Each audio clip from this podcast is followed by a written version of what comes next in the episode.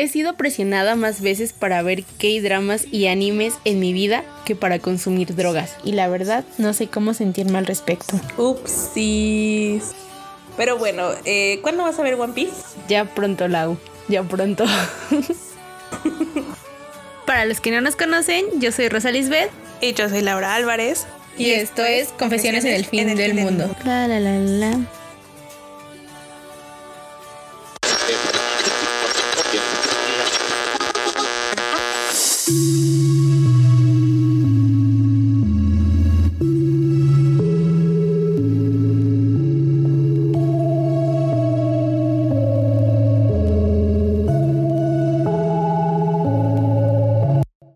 Sobrevivientes, ¿cómo han estado? Hola Rose, ¿cómo has estado? ¿Qué tal tu semana? Hola Lau, ¿qué tal? Todo tranquilo, todo, todo cool. ¿Qué tal la tuya? Pues, pues bien, dentro de lo que cabe, un, un tanto tranquila, no ser por, por ahí un hater que salió, pero bueno, Eso significa que vas hacia arriba. cool. exactamente. Eso será historia para otro podcast. Mm, De momento, pues espero que hayan podido ver alguna de las películas que les recomendamos en el post que hicimos sobre el female gay. O si ustedes ya las vieron, pues cuéntenos que si les gustan, si sí concuerdan con nosotros de que esas películas están narradas desde el punto de vista del female gaze, ya saben, en nuestras redes Sí, sociales. sí. En fin, el día de hoy les traemos un episodio un tanto más relajado, después como de toda Entre la parte comillas. teórica que les dimos en el anterior. O bueno, relajado entre comillas, la verdad. Pero creemos que está igual de interesante porque Rosa, al fin, después de meses desde que le recomendé este drama, decidió ver Crash Landing on You o Aterrizaje de Emergencia en Corazón. Pero bueno, creo que mejor les dejo con Rosa para que les cuente más al respecto. Oh, sí, sí, sí. Bueno, si vieron algunas de mis historias en Instagram, ahí subí algunas cosas y ya se pueden dar cuenta de lo poco, mucho obsesionada que estoy con la serie. Porque, bueno, si mal no recuerdo, Lau me dijo de este drama desde enero del 2019 o fue en 2020. Bueno, fue como Fue en 2020. Ajá, en enero de uno de esos dos años. Y bueno, hace poco quería empezar a ver algo nuevo, como si no tuviera nada que ver en realidad. cough, cough. Y, y me acordé que Lau me había recomendado esta serie. Entonces dije, ¿por qué no Siempre verla? pasa. Y pues ya le dije a mi mamá, como de mamá, ¿por qué no vemos Crash Landing on You? Quien por cierto también terminó muy fan de esta serie. Así que gracias, Lau.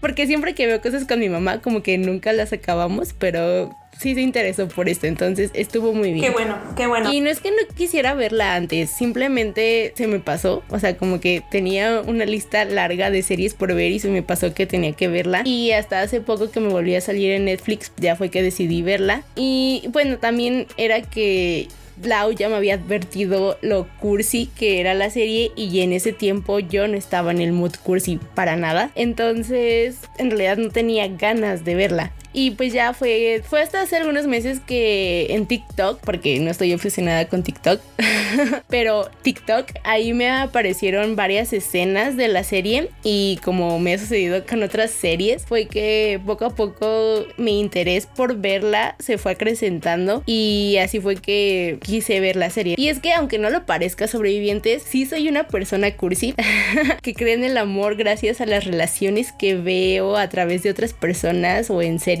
y mi curiosidad les digo me ganó y después de 16 capítulos volví a creer en el amor romántico again. No, no se dejen engañar sobrevivientes. Rosa es muy cursi desde siempre. Soy hater, pero Desde el inicio de los tiempos. soy hater, pero también soy muy cursi y es como vivo por ver a otras personas felices. y bueno, ya para no divagar tanto y tampoco para spoilearlos porque estaría muy padre que terminen viendo la serie, vale muchísimo la pena. Les voy a contar un poco de, de qué trata.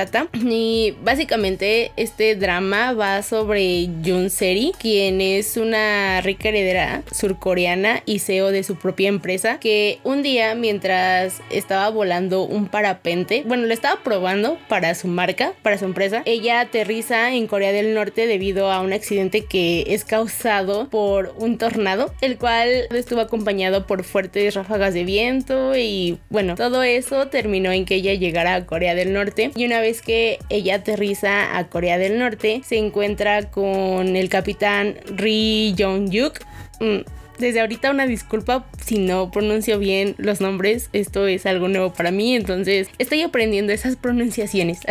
en fin, ella aterriza y se encuentra con el capitán Ri Jong-yuk, un oficial del ejército norcoreano, quien en conjunto de su escuadrón militar tratan de esconderla y protegerla del gobierno y del ejército norcoreano para que ellos no descubran la identidad de Seri y las cosas no acaben mal tanto para el capitán Ri y su escuadrón y para Seri porque sí, por situaciones medio irreales, ella logra escaparse de una zona minada y de los militares que le están persiguiendo, o sea, del capitán Seri de su escuadrón, del capitán Ri, perdón, y de su escuadrón. Y como podrán imaginarse, mientras todo esto sucede, ellos comienzan a enamorarse y a encontrarse en diversas situaciones que ponen en peligro sus vidas y las de las personas que están a su alrededor. Ese es básicamente el argumento central de, de la serie, pero de verdad les prometo que tiene muchísimo drama, muchísima acción y les va a generar muchísimas risas. La serie los hará pasar por diferentes emociones y si creen en las casualidades, tienen que verla sí o sí, porque aquí van a reafirmar su creencia en ellas. Es si crees en el Es coincidencia. es el destino,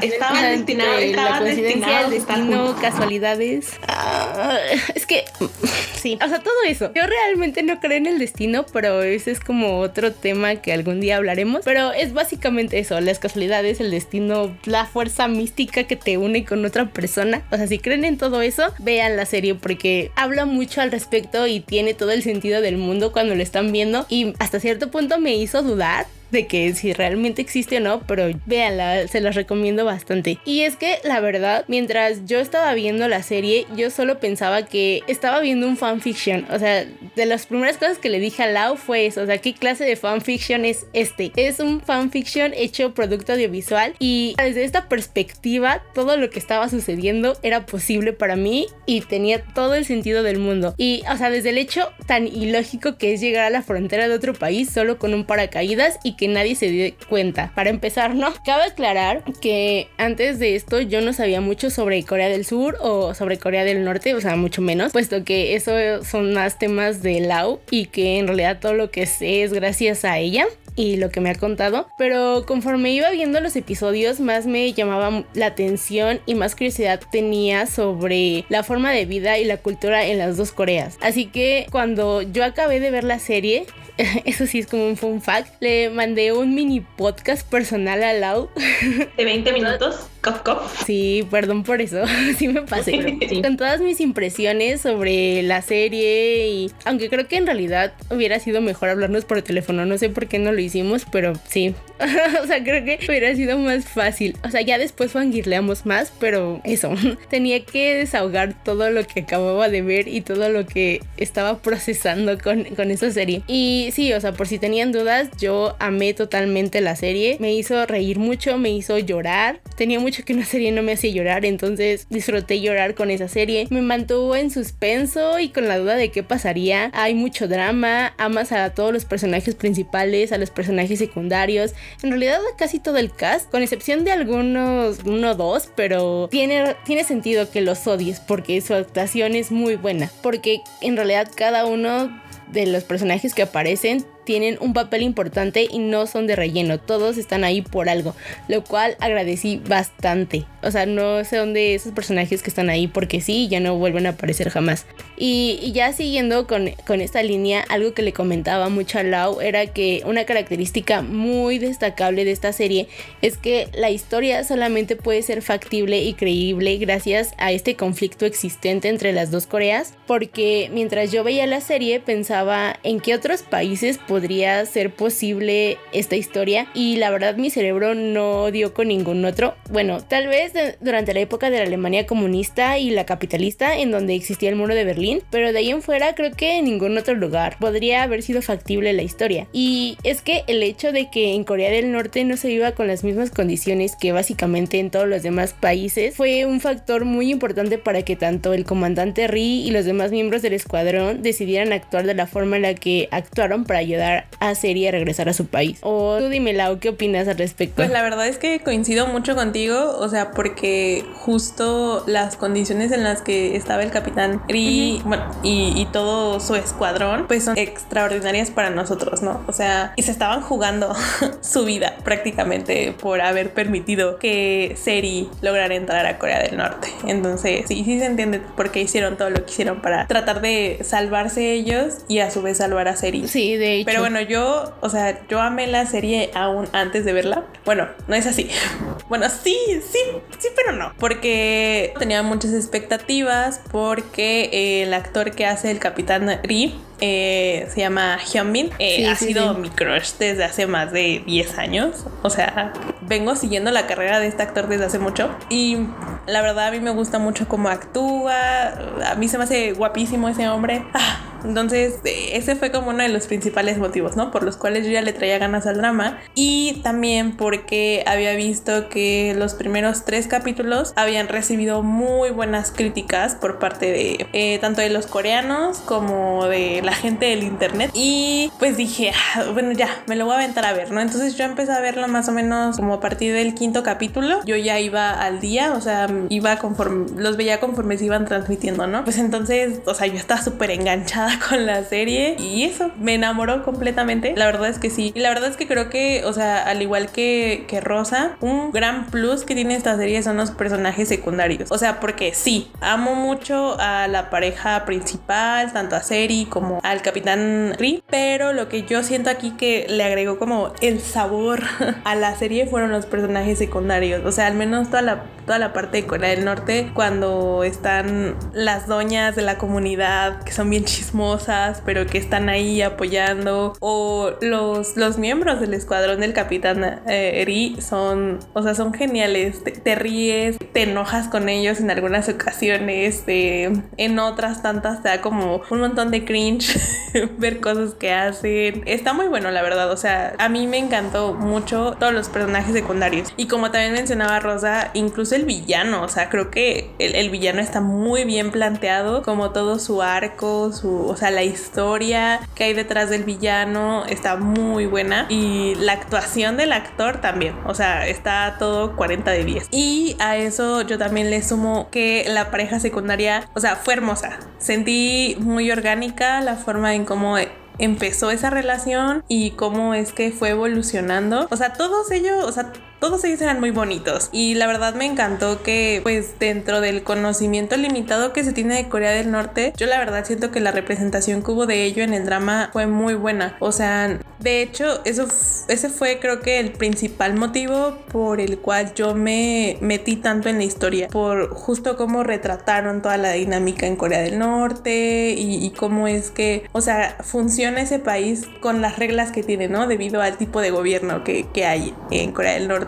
No sé, o sea, creo que es, es un muy buen primer acercamiento para entender un poco más la parte humana del conflicto que hay entre las dos Coreas, porque todo, creo que todo el mundo hemos escuchado en las noticias que de repente al tío Misiles, eh, es decir, mm, Kim Jong-un se le aloca y dice que va a realizar otra prueba de misiles, no sé, en el mar del Japón, ¿no? Y solamente vemos como las negociaciones, ¿no? Que, que hay entre Estados Unidos, el gobierno de Estados Unidos, Corea del Sur y Corea del Norte para desnuclearizar la Corea del Norte, ¿no? Pero pues realmente, o sea, no, no conocemos nada, o sea, respecto a la sociedad o es muy limitado lo que se conoce de la sociedad norcoreana y de lo poco que yo había leído debido a la universidad y pues también por interés propio, a mí se me hizo muy, muy acertada esta representación de cómo funciona o cómo es la dinámica social en Corea del Norte. Entonces, está muy bueno. Sí, concuerdo totalmente contigo. Igual para mí es de mis primeros acercamientos con Corea del Norte y Corea del Sur. y concuerdo totalmente contigo con respecto a, a, la forma en la que representaron a los dos países, sobre todo a Corea del Norte, porque no sabemos tanto al respecto o no se sabe en realidad tanto al respecto y pues lo hicieron de una manera muy respetuosa, lo cual se agradece también. Y yo solo quiero decir que la pareja secundaria merecía muchísimo más de lo que obtuvo al final, o sea, de que de verdad no me hubiera molestado que ellos tuvieran un mejor final que Seri y el Capitán Ri. Hubiera estado feliz si, si ellos tenían un mejor final que los personajes principales. A ese nivel llega mi aprecio por ellos, de verdad. Y creo que si ven la serie van a concordar conmigo. Sí, la mayoría, estoy segura que la mayoría va a concordar. O si ya la vieron, estoy segura que concuerdan con nosotros de que Seodan y, y Alberto, y Alberto merecían más. Sí, sí, sí. Merecían mucho más de lo que tuvieron. Crazy coreano. ah, bueno, ya mi último punto sobre por qué me gusta tanto la serie es también en definitiva por la pareja principal. O sea, la historia de amor que hay entre el capitán Eri y Seri es, es demasiado bella. O sea, neta, neta. Ay, sí. Si quieren ver algo súper cursi, si están en ese mood de que quieren romance, que quieren amor en su vida, véanlos a ellos y a o sea, todas las cosas que hacen el uno por el otro. Eh, y, o sea, creo que para mí, este en especial lo que hizo el capitán Ri por Seri, lo que me hizo volver a creer en el amor romántico. donde dije, necesito a alguien así en mi vida, por favor, ¿dónde me consigo un capitán Ri? Lo necesito. Es cuando dijimos, ¿en dónde conseguimos un capitán Ri en nuestras vidas? Exactamente, es que en serio, o sea, te hace volver a creer en el amor, de que el amor bonito sí existe. Exactamente, como les dije al principio, yo volví a creer en el amor en general y en las relaciones de pareja gracias a ellos. Y, o sea, no puedo hablar por todo el mundo, pero por lo menos para mí, ese es el tipo de amor y de relación que me gustaría tener algún día. Porque sí, el Capitán Ri hace un montón de cosas bien bellas por serie, pero de verdad ella no se queda atrás, ella también hace un buen de cosas muy, muy, muy bonitas. Y aunque sí, al principio las personalidades de ellos no hacen mucho match, conforme se van conociendo, van encontrando la manera de arreglar esas diferencias y van tratando de que su relación de pareja funcione. Y sí, yo estoy encantada con esa relación. Es muy bonito, es muy, muy bonito, es todo lo que tienen que saber. Y de verdad, si les gustan las cosas cursis, románticas, y es que incluso aunque sea muy romántico no es empalagoso, o por lo menos para mí no es empalagoso. Y créanme que yo sí soy de las personas que ama todo eso, o sea... Es que es como tiene la cantidad adecuada de todo, de cursilería, de angst, o sea, de, de, ver, de acción, de, o sea, de comedia, porque hay situaciones muy, muy, muy chistosas ahí, entonces o sea, creo que está muy bien. Si, si tienen ganas de ver una serie así más relajada, véanla, está en Netflix. ¿Sabes qué? A mí lo que más me sorprendía era que de, de estar llorando pasaba a reír como en cosa de dos escenas y yo no sabía cómo, pero o sea, estaba llorando y riéndome al mismo tiempo y era lo que más me gustaba de la serie. Y sí. pero bueno, todo esto en realidad nos llevó a querer hablarles un poco sobre el contexto de Corea del Norte y su forma de vida, porque estamos muy seguras que al final hay muchas cosas que no se saben y que por lo menos en ese lado del mundo no se hablan con tanta frecuencia. O, bueno, a menos que seas alguien que tenga un genuino interés por conocer las culturas orientales o que le interese saber más sobre Corea del Norte o Corea del Sur o, todo eso, en realidad creemos que no es algo que se, o sea, información que se busque tan seguido. Entonces queríamos compartir con ustedes un poco al respecto, ya que después de esta serie hicimos nuestra investigación. Sí, sí, sí. Entonces prepárense porque vamos a, tener como clase de historia. Clase de historia eh, con confesiones en, el fin del mundo.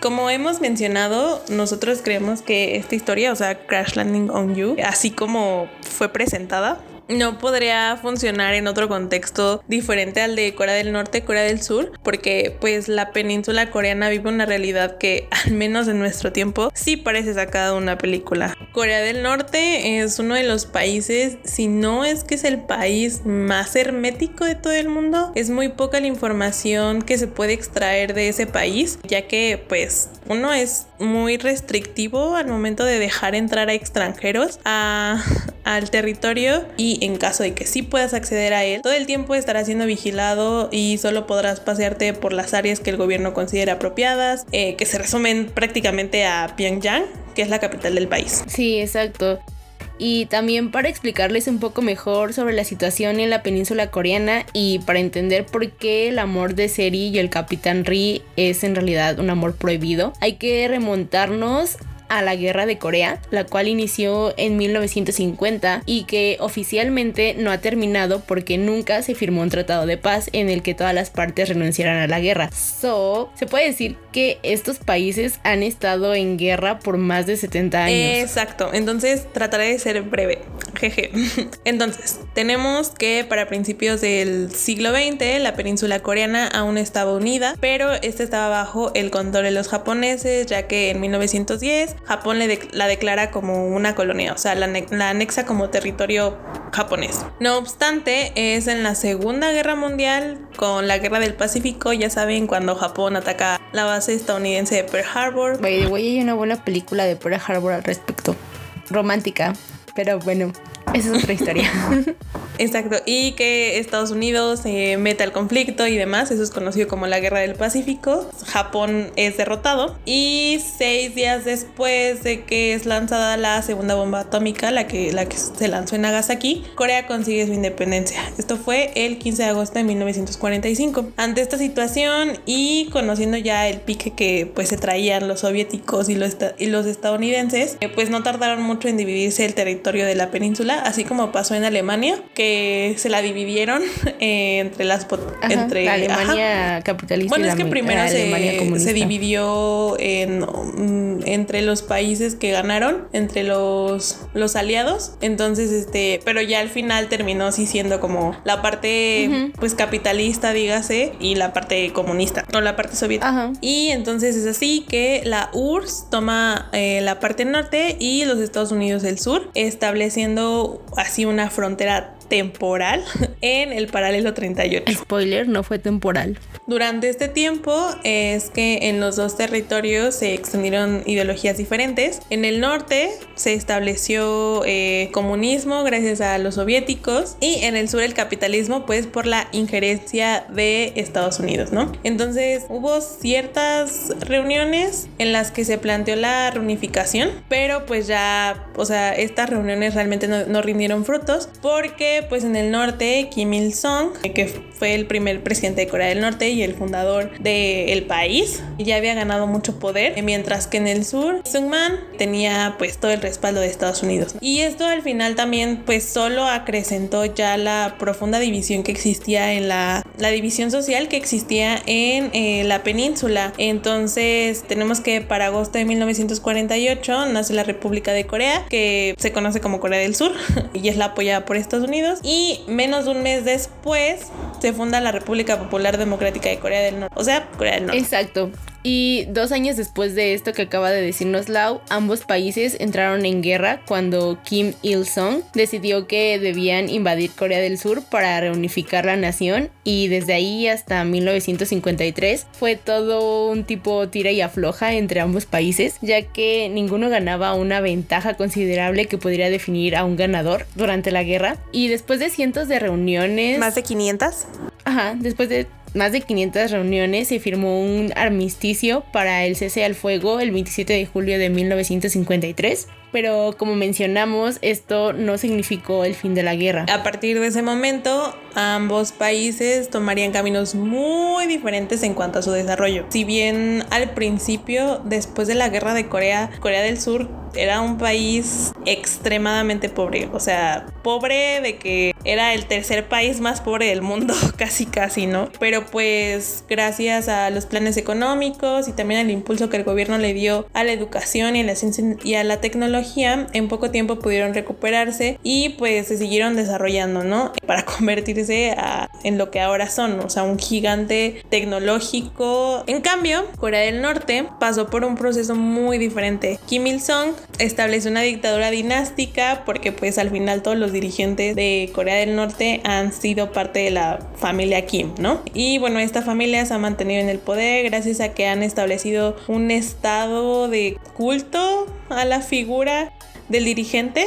O sea, para ponérselos en otras palabras, eh, es casi que, que, un dios, ¿no? O sea, Kim Il-sung, Kim Jong-un, que es nieto de Kim Il-sung, es... Ajá, el tío Misiles, el tío Misiles. O sea, es casi que un dios, o bueno, no un dios, pero pero sí, o sea, su figura la tienen en lo más alto de lo más alto, ¿no? Y esto hace que pues prácticamente sea la figura, bueno, más bien, no, no, no es, no es prácticamente, es casi que la figura central del país y todo va a girar en torno a él y al partido. Además, tenemos que pues es un país sumamente militarizado y han logrado establecer un estado de vigilancia fuertísimo. Exacto, de hecho pueden ver un poco de esto que acaba de decir Lau en el drama, porque de hecho en los primeros capítulos se puede ver esto de que cada día se hace una ronda de inspección aleatoria alguna casa, ya sea que esté programada o que sea sorpresa. Y las personas que viven en estas casas no pueden negarse a que se les revise sus hogares. Y las personas que son pertenecientes a ese comité tienen completo acceso a las casas de las familias a las que se les va a inspeccionar y pueden revisar todo, pueden mover todo, abrir cajones, que alguien llegue a su casa y revise todo, o sea, no hay privacidad ahí. Y si llegaran a encontrar algo sospechoso que está prohibido, o sea, que tengan cosas que sean de otros países o que el tío Misiles no considere apto para la sociedad de ahí, pues los pueden arrestar y los pueden mandar a centros donde pueden ser interrogados o incluso hasta torturados. Y también otro aspecto que se puede ver mucho en el drama y que en realidad a mí también me llamó muchísimo la atención es todo lo relacionado a los mercados negros, que son tipo los mercados tianguis que podemos encontrar aquí en México. Sería como tal vez el símil. Sobre todo porque en la serie pueden ver que son lugares súper grandes en donde ofertan muchísimos productos, desde comida, ropa, productos de higiene, productos de belleza, electrónicos, o sea, cualquier cosa que ustedes quieran, ahí lo podrían encontrar en teoría. Y muchas de estas cosas son introducidas al país de manera ilegal, o sea, de contrabando. Y en realidad esto también tiene una explicación histórica. Sí, no es que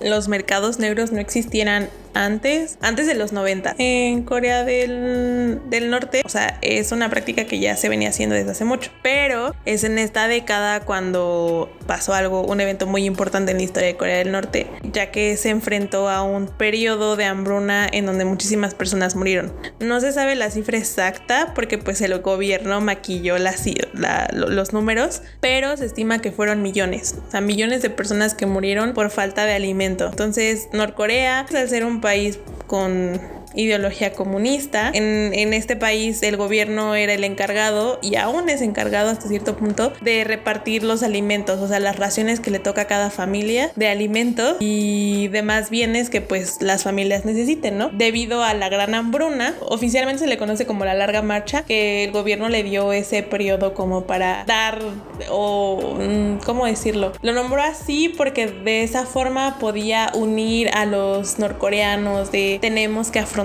esto y nosotros podemos. Y sí, fue un periodo pues largo. para darlo entendido más nacionalista. Exactamente. En este periodo las raciones de comida eran insuficientes para alimentar a toda la población, ¿no? Y de hecho surgió, eran como muchos casos de, pues se podría decir que de corrupción, porque los altos mandos y las personas que viven en la ciudad, en este caso en Pyongyang, que es como la, la parte más urbana de toda Corea del Norte, muchos de ellos empezaron a quedarse con mayores porciones de pues las raciones que les tocaba repartir al resto del país, ¿no? Que son comunidades más rurales. Entonces pues la gente se estaba muriendo, o sea, les digo, murieron millones de personas debido a la falta de alimento. Entonces Hubo muchos que se vieron en la necesidad de acercarse a la frontera con China, los, que están en las comunidades más cercanas a la frontera con China para comerciar e intentar conseguir comida, ¿no? Con lo que sea que tuvieran en ese momento es como de, mira, te lo vendo, pero dame, no sé, 3 kilos de arroz. Y fue de esta forma que los mercados negros comenzaron a crecer, pues ya que,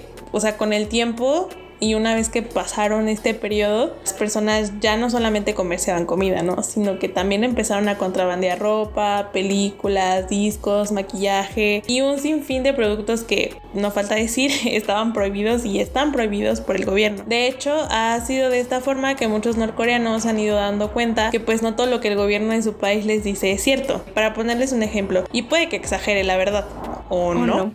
Pero es como si yo les dijera que Kim Jong-un inventó la vacuna del, para, para la COVID-19, ¿no? Que él le dice eso a la población norcoreana y que pues gracias a él se salvaron millones de personas porque pues los demás países no tenían ni los recursos o el conocimiento para hacerlo, ¿no? Cuando en realidad sabemos que no es así. Exacto, pero la cuestión es que en Corea del Norte se dice que ellos son uno de los países, si no es que el país más avanzado del mundo pero gracias al acceso que ahora ya tienen los norcoreanos a películas y series de Corea del Sur. Bueno, desde que eh, existen estos mercados negros, las personas se han dado cuenta que esto no es así y de hecho han empezado a cuestionar a su gobierno y todo lo que tiene que ver alrededor de la forma de vida, porque es obvio que el otro país, o sea Corea del Sur, vive en muchísimas mejores condiciones que en Corea del Norte en realidad la mayoría de los países viven muchísimo mejor que en Corea del Norte. Sí, sí, y o sea, no sé qué te parezca a ti, Rosa, pero esta parte a mí me parece súper interesante porque pues siempre he creído que al ser un país comunista y súper cerrado, pues en Corea del Norte no existían lugares así como los mercados negros o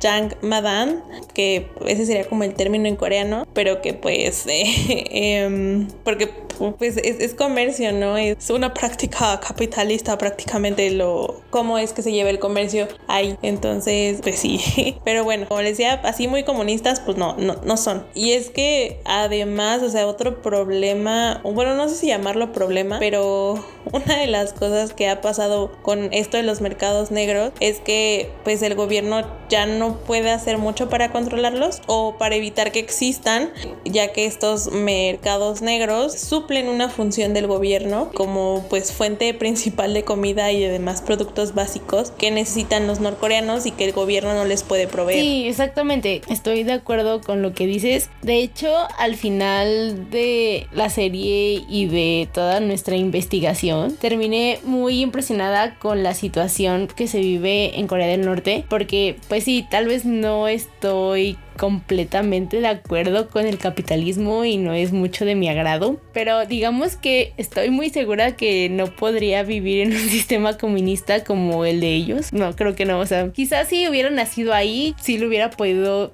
sobrellevar, pero toda mi vida he vivido en este sistema capitalista, entonces creo que sí sería muy difícil para mí reintegrarme a un sistema como el de ellos y por esto mismo también entiendo por qué existen estos mercados negros que al final proveen a la sociedad norcoreana de aquellas cosas que no les provee su gobierno. Además, es muy muy imposible ocultar todo lo que ocurre del otro lado de sus fronteras. O sea, que si bien han hecho un buen trabajo de propaganda con la mayoría de su población, también es cierto que siempre va a haber gente curiosa que va a querer saber cómo es la situación en otros lados del mundo y que pues no se va a conformar con lo que le está diciendo su gobierno o con lo que les están diciendo que es la forma de vida, porque seguro van a querer buscar otra forma de vida después de, de vivir así tan precariamente. En fin, sí, de hecho hay un documental que vimos para recolectar información para este episodio y que se llama eh, La generación Young Madame, sí, sí, sí. los millennials de Corea del Norte. Está muy interesante, o sea, y muy cuando recomendable. o sea, ves las experiencias de estas personas que son desertores norcoreanos y que hablan de cómo se vive y cómo es la dinámica, de verdad es muy muy muy muy parecido a lo que obviamente en el drama se maneja de una forma más cómica y un poco más ligera, pero sí es muy parecido a lo que te manejan en, en Crashland y Namjoon, ¿no? o sea, cómo te lo representan. Sí, sí lo retratan bien. Ajá, en fin. Sí, sobre todo, bueno, hablando de, de este documental que menciona Lau, hay una parte que, o sea, que mencionan que ellos tenían que cantar canciones a favor de, de su tío misiles Kim Jong-un y, o sea, que tienen que ver películas solamente que les ponga el partido, o sea, la propaganda que ahí les ponen y, o sea, toda esta forma de vida que ellos retratan sí es muy, muy impactante porque realmente en ningún otro país se encuentra ahora eso. Entonces sí es como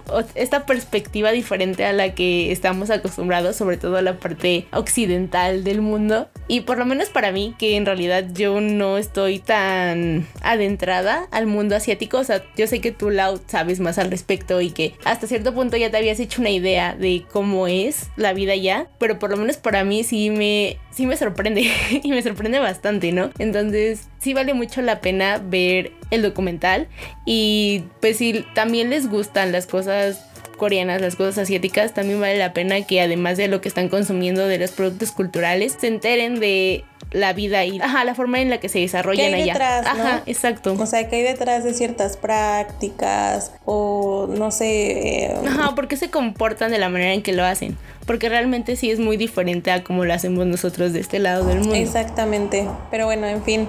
creo que una de las cosas, ya como para empezar a cerrar este capítulo, eh, en, creo que, o sea, este punto, el, último que acabamos de tratar, es una de las cosas que más me gustó del drama, que retrató pues la realidad coreana de una forma de la cual yo al inicio no tenía idea. O sea, fue después de ver el drama que me metí a investigar porque me, me saltó la curiosidad, ¿no? Y además, o sea, yo creo que fue bastante respetuosa en cómo se trató, pero pues no soy norcoreana, entonces no, no puedo afirmar si sí o si no. Pero al menos a mí y del con poco, poco o mucho conocimiento que yo tengo al respecto, creo que sí se trató muy bien, porque pues eso, a pesar de que los países siguen en guerra, nunca sentí o percibí que se estuvieran burlando de Corea del Norte o que hicieran mofa de algunas situaciones de Corea del Norte, ¿no? Y además eso le hizo más, o sea, como toda la historia de amor y los personajes tan entrañables que había en la serie. Pues yo, yo, yo, yo a esta serie, a Crash Landing on You o Aterrizaje de Emergencia en tu Corazón, yo le doy un 40 de 10. Pero bueno, ¿qué dices tú, Rosa? Le doy un mil de mil. O sea, es, hermosa, es preciosa y chef kisses. Yo estoy in love de esta serie, de verdad. Jamás creí que diría esto de un K-drama, pero mírame ahora.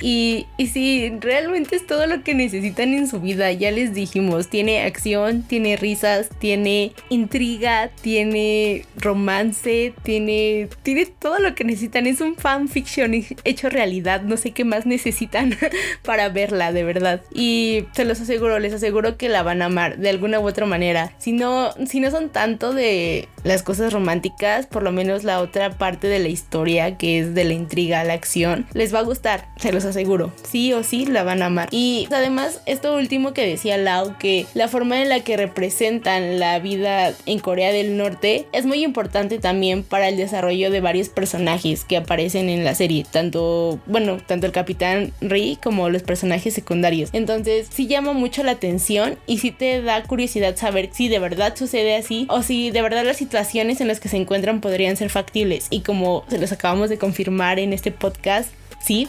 Entonces eso también le da un plus a la serie de que en realidad no es algo, o sea, sí es inventado, pero que si en algún momento eso sucediera, que una persona llegara al otro lado a Corea del Norte, tendría que realmente pasar por muchas situaciones para poder regresar a su país, sobre todo si es de Corea del Sur. Entonces sí, véanla, por favor. Bueno, creo que ahora sí hemos llegado al final de este episodio. Esto ha sido todo de nuestra parte sobrevivientes. Si llegaron hasta aquí, confísenos si ya sabían todo lo que les contamos sobre Corea del Norte, o si ya vieron la serie, o si les dieron ganas de verla. No lo sé. O sea, confísenos lo que quieran. Se acepta de todo. sí, sí, sí, por favor. Cuídense mucho, lávense sus manitas, mantengan su sana distancia. Ya saben, la pandemia aún continúa. Bueno, el bicho ahí continúa. La pandemia no sé, eso. y síganos en todos lados como arroba podconfesiones. Ya saben que nosotras nos escuchamos en el siguiente episodio. Hasta la próxima, sobrevivientes. Se cuidan. Adiós. Hasta la próxima.